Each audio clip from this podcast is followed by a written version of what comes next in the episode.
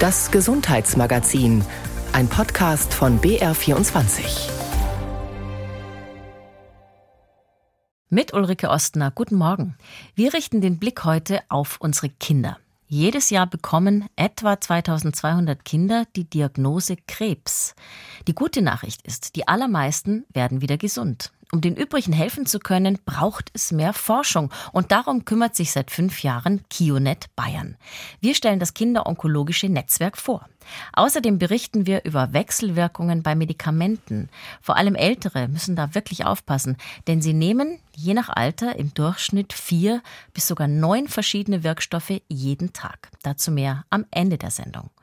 Jetzt aber nimmt uns meine Kollegin Susanne Dietrich mit zu einer Familie, die mitten in der Corona-Zeit eine schlimme Nachricht bekommen hat. Der damals dreijährige Sohn der Familie hat Leukämie. Zunächst ist da die Hoffnung, den Krebs ganz schnell zu besiegen. Aber, so viel vorneweg, das gelingt nicht. Für die Eltern ist das schwer zu ertragen. Dieses Gefühl zu wissen, dass die Medizin es irgendwie noch nicht geschafft hat, mein Kind zu heilen, das macht einem unglaubliche Angst. Diese Angst, die ist einfach immer da. Auch wenn du lachst, auch wenn du weinst, auch wenn du was ganz anderes machst. Du denkst immer dran. Das ist immer präsent. Ramona Schürf sitzt an ihrem Küchentisch in einem Münchner Vorort und hat ihren zehn Monate alten Sohn Jakob auf dem Arm. Ihr älterer Sohn Paul ist gerade mit seinem Vater im Krankenhaus zur Kontrolluntersuchung. Momentan muss der Sechsjährige einmal pro Woche in die Klinik. Es gab eine Phase, da waren Paul und seine Eltern mehr im Krankenhaus als daheim. Mein iPhone hat mir eine Zeit lang den Ort von der Klinik als mein Zuhause eingespeichert. Also da kann man sich vorstellen, wo ich öfter war. An Pauls drittem Geburtstag im Jahr 2020 bekommt die Familie Schürf einen Anruf vom Kinderarzt. Verdacht auf Leukämie. Die Kinderklinik München-Schwabing bestätigt den Befund. Zwischen dem Corona-Wahnsinn, der da für alle der große Schock war, kam für uns natürlich noch was viel Schlimmeres dazu. So war der Beginn der Krankheit und dann waren Paul und ich erstmal für eineinhalb Monate komplett isoliert im Krankenhaus mit Chemotherapien, Hochdosis-Chemotherapien und Erholungsphasen dazwischen. Anschließend wechseln sich kurze Aufenthalte zu Hause mit Chemotherapiephasen in der Klinik ab. Nach etwa einem halben Jahr ist in Pauls Blut von der Leukämie nichts mehr zu sehen. Für die Familie Schürf eine große Erleichterung. Die sogenannte Erhaltungstherapie beginnt.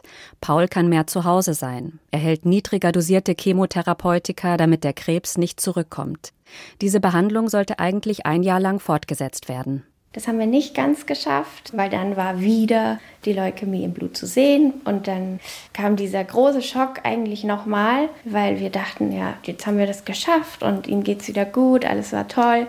Zweite Diagnose, ein Rezidiv, da reißt es einem nochmal komplett raus. Also wir waren ja noch nicht mal ganz wieder angekommen im Leben sozusagen, weil man ja komplett isoliert auch lebt und das Kind von allem fernhalten möchte. Dann ging das wieder von vorne los. Im Juni 2021 entscheidet sich die Familie Schürf, Paul im Rahmen einer Studie am Schwäbischen Kinderkrebszentrum in Augsburg behandeln zu lassen. Eine Woche lang fährt der damals Vierjährige mit seinen Eltern jeden Tag von München aus dorthin.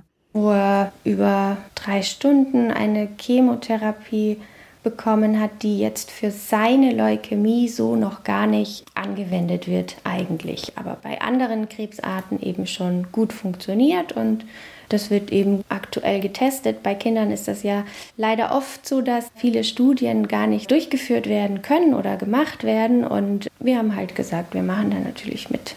Leider hat es bei uns nicht gereicht. Also Pauls Krebs war leider ein bisschen zu aggressiv. Paul wird also in München weiter behandelt und mit Hochdosis Chemotherapie auf eine Stammzelltransplantation vorbereitet. Die hat er dann auch bekommen von einem Fremdspender. Der wurde ziemlich schnell gefunden. Also da hatten wir jetzt zum Glück kein Problem. Da lief auch wieder alles wunderbar.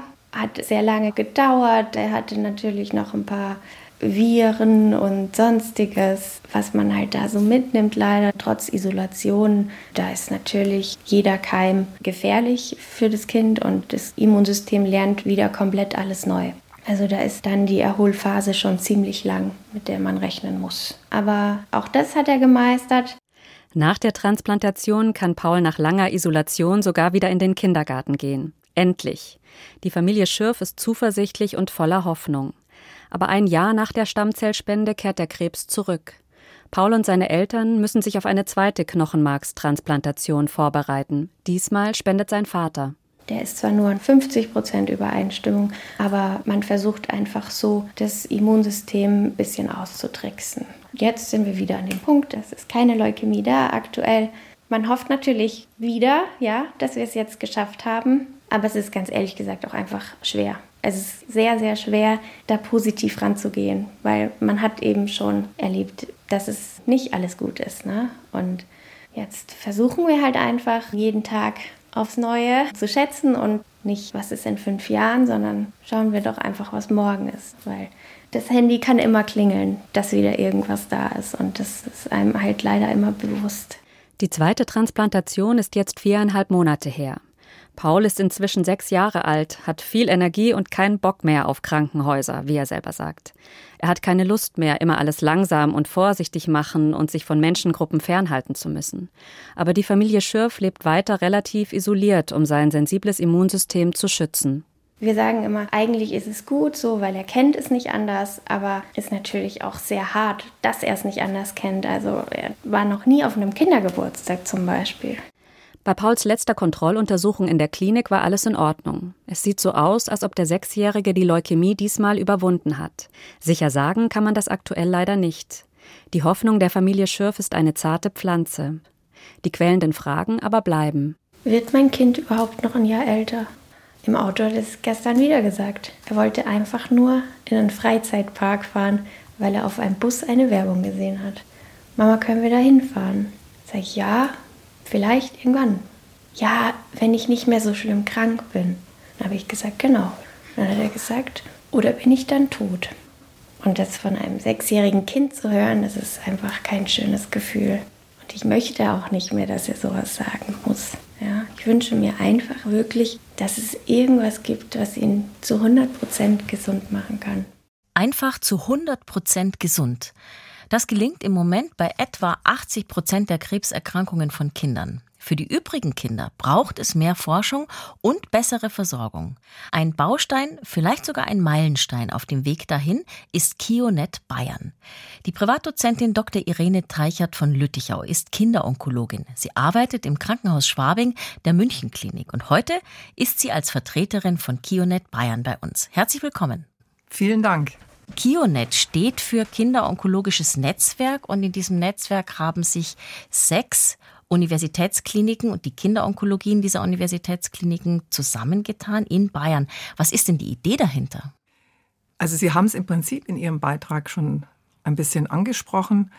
Wir wollen den Patienten, die wir nicht beim ersten Mal gesund machen können, die Chance geben, mit den neuen Medikamenten, die sehr vielfach auf den Markt kommen, eine Heilung möglich zu machen. Und warum geht es besser, wenn die Universitätskliniken sich vernetzen? Das Problem ist das, was ja einerseits gut ist, dass es nur relativ wenig Kinder sind, die pro Jahr an Krebs erkranken und noch weniger sind, die einen Rückfall erleiden.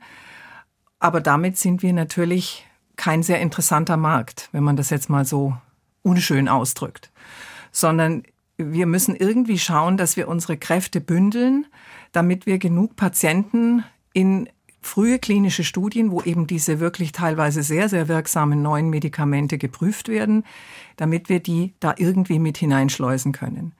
Denn die meisten Medikamente, sowohl die althergebrachten als aber sowohl, aber natürlich auch die neuen Medikamente sind nicht für Kinder zugelassen. Selbst die althergebrachten Chemotherapeutika nicht. Und für diese Studien, die Sie da mit den Kindern machen und auch die Medikamente bekommen ja die Kinder, da ist nicht die Pharmaindustrie beteiligt, sondern nur die Kliniken?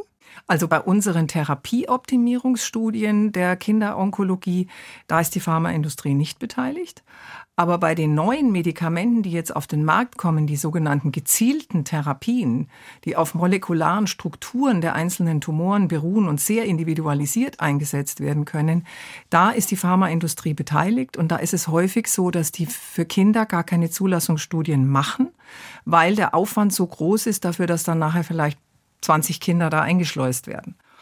Gibt es denn bestimmte Krebsarten bei Kindern, die quasi hartnäckiger sind, schwerer wegzukriegen sind und für die es noch mehr Forschung braucht? Ja, kann man schon so sagen. Also wenn Sie sich die Leukämien angucken, da ist die Heilungsquote zwischen 80 und 95 Prozent. Und wenn man sich zum Beispiel eine spezielle Untergruppe von Sarkomen, also die Knochensarkome anschaut, da sind wir schon bei 70 Prozent und im Rückfall weit unter 50 Prozent. Aber die Quoten für die Kinder sind deutlich besser als bei den Erwachsenen. Ja, insgesamt schon. Die Familie, von der wir vorher gehört haben im Beitrag, die muss nach Augsburg oder musste nach Augsburg zu einer Studie. Genau und lebt in München. Das ist mehr Aufwand, aber hat es trotzdem einen Vorteil für die Familien, wenn die Zentren zusammenarbeiten? Ja, das hat viele Vorteile. Es hat erstens den Vorteil, dass wenn nur ein Zentrum eine Studie hat, dann auch die Expertise natürlich größer ist mit diesem Medikament und die, was Sie vorhin gesagt haben, was für Alte gilt, gilt natürlich für Kinder auch, dass die Nebenwirkungen und die Interaktionen eine Riesenrolle spielen und wenn ein Zentrum eine Studie hat, dann sind die darauf spezialisiert. Das ist das eine. Und das zweite ist, wenn wir uns als Netzwerk, so wie wir das praktizieren, zusammenschließen, dann kann die Familie dahin und es ist extrem niederschwellig. Der Transfer ist extrem niederschwellig. Also die müssen nicht nach Berlin oder womöglich in ein anderes europäisches Land, sondern sie können in Bayern bleiben. Ja, genau. Sie können in Bayern bleiben. Sie können das mit ihrem normalen Leben, auch wenn das völlig auseinandergerissen ist, aber trotzdem irgendwie noch vereinbaren. Und weil man dadurch zumindest so eine gewisse familiäre Struktur einfach weiter aufrechterhalten kann.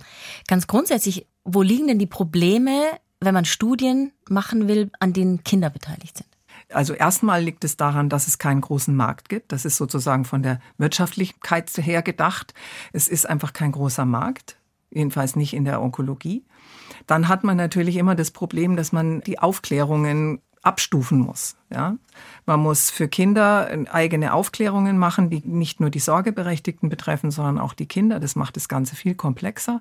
Und man muss natürlich, äh, Kinder sind Schutzbefohlene, da müssen natürlich, sind natürlich die Auflagen viel höher. Ist auch klar. Umso mehr Kinder man also bündeln kann für so eine Studie, umso genau. einfacher wird. Genau. Kionet Bayern gibt es jetzt seit fünf Jahren. Sie sind morgen zum Feiern im Bayerischen Landtag. So ist es, ja. Und dort werden Sie auch die Glanzlichter des Netzwerks präsentieren. Was wäre denn so ein Glanzlicht? Also natürlich das wichtigste Glanzlicht ist, dass wir Studien durch diesen Zusammenschluss solche Studien mit neuen Medikamenten rekrutieren konnten nach Bayern und Standorte eröffnen, was vorher nicht so gut geklappt hat, weil die Pharmafirmen jetzt auch wissen, dass wenn sie bei einem von uns so eine Studie geöffnet ist, dass die anderen Zentren ihre Patienten dahin schicken. Und das ist natürlich ein Riesenvorteil, auch für die Firmen. Für welche Krebsart zum Beispiel konnten Sie so eine Studie? Zum Beispiel eben für die Leukämie von dem kleinen Patienten, von dem Sie schon berichtet haben. Der in Augsburg genau. behandelt wurde. Genau. Es gibt auch die sogenannten Survivor, also Kinder, denen Sie helfen konnten. Haben genau. Sie da ein Beispiel? Ja, ein sehr gutes Beispiel. Ein junger Mann, den äh, ich in meinen, da war ich noch relativ neu in der Kinderonkologie hier in München mitbetreut habe, der mehrfache Rückfälle eines sogenannten Ewing-Tumors hatte. Das ist eins von diesen Knochensarkomen, was ich vorhin angesprochen habe. Und der es überlebt hat und der jetzt Arzt ist selbst und sich eben für uns auch engagiert als Survivor, der auch am Montag dann im Landtag dabei sein wird und sehr viel erzählen kann, warum das so wichtig ist, dass Kinder immer mehr Zugang zu diesen neuen Studien bekommen. Ich könnte Ihnen da viele Beispiele nennen, aber das ist so. Also das sind Botschafter sozusagen. Genau, die dann auch sich eben engagieren und die sozusagen versuchen sollen, rüberzubringen aus der Sicht des Betroffenen, wie wichtig das ist, dass wir da unsere Kinder mehr in den Mittelpunkt stellen. Jetzt klang schon mehrfach auch das Geld an. Gibt es denn im System, also im Grunde von den Krankenkassen, genug Geld, um die betroffenen Familien, und es sind ja immer die Familien betroffen, ausreichend zu versorgen? Nicht nur mit Medikamenten, sondern auch mit psychoonkologischen Leistungen, also Hilfe für die Seelen. Ist das alles abgedeckt? Ist das da das Geld? Also das muss man leider ganz klar mit Nein beantworten. Das Geld ist nicht da, sondern das Geld wird von Elterninitiativen über Spenden eingeworben. Und es werden viele Leistungen, sogar Leistungen, die gesetzlich gefordert sind, von Elterninitiativen bezahlt. Zum Beispiel? Zum Beispiel psychosoziale Dienste, die vom GBA oder auch von den Zertifizierungskommissionen etc. gefordert werden. Vom gemeinsamen Bundesausschuss? Ja? Genau die werden zum Teil von Elterninitiativen finanziert. Und da gibt es auch eine sehr eindrückliche Zahl. In ganz Deutschland wird pro Jahr 40 Millionen an Spendengeldern zusätzlich in die Kinderonkologie hinein bezahlt, sozusagen, um teils gesetzlich geforderte Leistungen zu erbringen und teils eben genau das, was Sie angesprochen haben, den Menschen das irgendwie menschenmöglich zu machen und lebenswert zu machen, wenn sie in dieser grausamen Ausnahmesituation sind. Aber der Skandal liegt eigentlich da, dass die gesetzlich vorgeschriebenen Leistungen nicht bezahlt werden, oder? Richtig, so ist es. Warum? Es ist nicht profitabel. Letztendlich ist es nicht profitabel. Kindermedizin ist unterfinanziert insgesamt. Und generell muss man sagen, es gibt sicher einzelne Kliniken, wo sozusagen ähm, nicht die ganz hochpreisigen Erkrankungen behandelt werden, die vielleicht profitabel sind. Aber grundsätzlich kann eine Kinderheilkunde mit den extremen Vorhalteleistungen, die wir in der Kinderklinik haben müssen, nicht profitabel sein. Und ich glaube, da muss ein Umdenken stattfinden. Wir müssen unsere Kinder einfach mehr in den Mittelpunkt stellen. Vielen Dank, Dr. Irene Treichert von Lüttichau, Kinderonkologin. Wenn Sie jetzt die Arbeit von Kionet Bayern interessiert, mehr Infos finden Sie unter br24.de-sonntag. Übrigens bieten wir Ihnen online eben auf br24.de-sonntag eine ganze Fülle an Links, an Dossiers und auch an Podcasts für Ihre Gesundheit an. Diese Woche finden Sie da zum Beispiel den Gesundheitsgespräch-Podcast über Medikamente im Alter. Das ist ein spannendes Thema, denn die Medikamentenschachteln bei uns daheim, die werden ja quasi mit jedem Jahr mehr. Menschen mit 65 nehmen im Schnitt vier Wirkstoffe jeden Tag. Bei den 75 bis 80-Jährigen sind es bis zu neun Wirkstoffe. Sabine Merzler hat sich erkundigt, was passieren kann, wenn der Körper mit den vielen Medikamenten überfordert ist. Die Patienten sind anfänglich müde, adynam, fühlen sich überhaupt nicht mehr leistungsfähig. Es geht bis hin zur Apathie und letztendlich in letzter Konsequenz kann so eine schwere Hyponatremie natürlich auch zum Tode führen. Hyponatremie, das Absinken des Natriumspiegels im Blut, also übermäßiger Salzverlust im Körper. Mindestens dreimal im Monat bekommt Dr. Christian Ulrich, Chefarzt der Inneren Medizin und Akutgeriatrie in der Klinik des Diakoniewerks München, alte Menschen mit teils schweren Symptomen auf Station. Wir hatten vor kurzem so einen Fall, kam eine Patientin äh, zu uns im Rettungsdienst, apathisch und eigentlich gar nicht mehr in der Lage, sich selbst auf den Beinen zu halten. Der Grund dafür war dann eben eine ausgeprägte Hyponatremie aufgrund einer Medikamentennebenwirkung. Die Einnahme von Blutdrucksenkern, von Diuretika, von Antidepressiva kann gerade bei alten Menschen zu diesem Salzverlust führen. Diuretika zum Beispiel, Medikamente gegen Herzschwäche gehören dazu, kurbeln die Harnproduktion und Urinausscheidung an, entziehen dem Körper also Flüssigkeit. Das gilt zwar für junge wie für alte Menschen, aber es ist natürlich schon so, dass im Alter äh, die Stoffwechselfunktionen sich verändern. Die Nierenfunktion nimmt ab und Medikamente, die zum Beispiel jetzt über die Niere ausgeschieden werden, reichern sich an, weil die Nierenfunktion eingeschränkt ist. Die Leberfunktion nimmt ab. Und es gibt eben auch Medikamente, die sehr viele, so muss man sagen, die über Enzymkaskaden innerhalb der Leber verstoffwechselt werden und das funktioniert im Alter auch schlechter als beim jungen Menschen. Auch verändern sich im Alter Magenschleimhaut und Magensäure und damit die Fähigkeit des Magens, Medikamente aufzuspalten und zu verdauen. Viele alte Menschen, so der Geriater, leiden unter schmerzhafter Arthrose in den Gelenken. Schmerzmittel wie Diclofenac oder Ibuprofen helfen zwar ab. Das sind Medikamente, die da sehr gut wirken, aber die natürlich auch beim alten Menschen leider Gottes starke Nebenwirkungen haben, können zu Magen- und Darmblutungen führen, verschlechtern die Herz-Kreislauf-Funktion und ganz im schlimmen Maße auch die Nierenfunktion, wenn man sie langfristig und hochdosiert einnimmt. Alte Menschen leiden in der Regel nicht nur an einer, sondern an vielen Erkrankungen und sind damit multimorbide, wie es die Medizin nennt.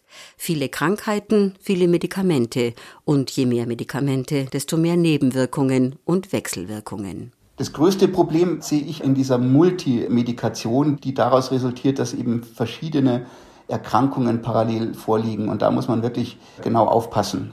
Die Patienten gehen von Facharzt zu Facharzt. Jeder Facharzt behandelt leitliniengerecht das kann man natürlich beim geriatrischen Patienten schlecht machen. Wenn man jetzt einen Patienten hat mit 14 Diagnosen, da jetzt kann ich nicht 14 Leitlinien addieren mit der ganzen Medikation, weil dann hat der Patient 30 Medikamente zu sechs verschiedenen Einnahmezeiten. Das ist absolut kontraproduktiv. Medikation im Alter könne also nicht die Summe der Medikation aus den Leitlinien für die einzelnen Erkrankungen sein. Deshalb müsse er als Geriater, so Dr. Christian Ulrich, häufig priorisieren und sich für die Medikamente entscheiden, die der Patient unbedingt braucht und die ihm in seinem Alter nicht schaden. Und er müsse auch die Wechselwirkungen im Blick haben. Bei einer solchen Entscheidung hilft die sogenannte Priskusliste, eine Liste mit Wirkstoffen, die für ältere Menschen problematisch sein können. Sie wird vom Bundesinnenministerium für Bildung und Forschung herausgegeben, auch in allgemein verständlicher Art und Weise gerichtet an nichtmedizinische Laien. Eine Forschungsgruppe an der Universität Witten-Herdecke erstellt diese, wie es hier heißt, Liste potenziell nicht adäquater Medikation. Vor dem Hintergrund, dass ein 65-Jähriger im Schnitt vier verschiedene Wirkstoffe pro Tag einnimmt. In der Gruppe der 75 bis 80-Jährigen sind es durchschnittlich bereits sechs bis neun Arzneimittel am Tag. Professorin Petra Thürmann leitet die Forschungsgruppe. Dadurch bleiben wir auch, sagen wir mal, länger fit und auch länger gesund und sind zum Beispiel schmerzfrei, obwohl die Knochen nicht mehr so gut sind. Aber diese Medikamente haben eben im Alter mehr Nebenwirkungen als bei jüngeren Menschen. Da muss man ständig Wechselwirkungen auf der Spur sein und man muss im Prinzip bei jedem Medikament überlegen, ob das nicht gerade zufällig eine Nebenwirkung macht, die wir mit einem der anderen neuen Medikamente eigentlich nur behandeln. Das Risiko ist immer größer oder wird immer größer, dass wir fast nur noch Medikamente gegen die Nebenwirkungen verordnen und dann entsprechend einnehmen. Erst vor kurzem wurde die Liste aktualisiert und erweitert. Standen auf der ersten Priskus-Liste aus dem Jahr 2010 etwas über 80 Wirkstoffe, führt die neue Priskus-Liste gut 170 verschiedene Wirkstoffe auf. Auf der ersten Liste überwiegend Medikamente, die auf das Nervensystem wirken.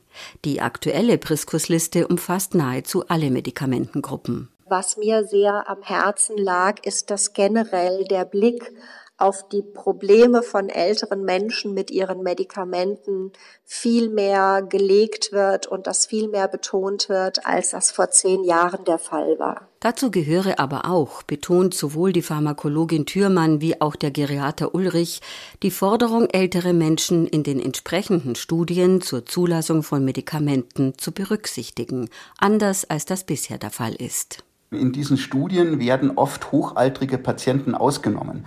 Das heißt, sehr, sehr viele Medikamente auf dem Markt sind gar nicht bei alten Patienten in der Studie getestet worden, sondern oftmals sind Patienten über 70 Jahre ausgenommen und dann weiß man auch gar nicht, wie der alte Mensch oder der alte Organismus auf dieses neue Medikament reagiert. Also das ist auch ein großes Problem, dass diese Studien sozusagen nur für junge und mittelalte Menschen gemacht sind und nicht für hochaltrige, multimorbide Menschen. Und hier schließt sich der Kreis in unserer Sendung. Nicht nur die Kinder brauchen also mehr Studien, die speziell auf sie zugeschnitten sind, wie wir zu Beginn des Gesundheitsmagazins berichtet haben. Für die Älteren gilt das ganz genauso. Das war's vom Gesundheitsmagazin. Heute mit Ulrike Ostner.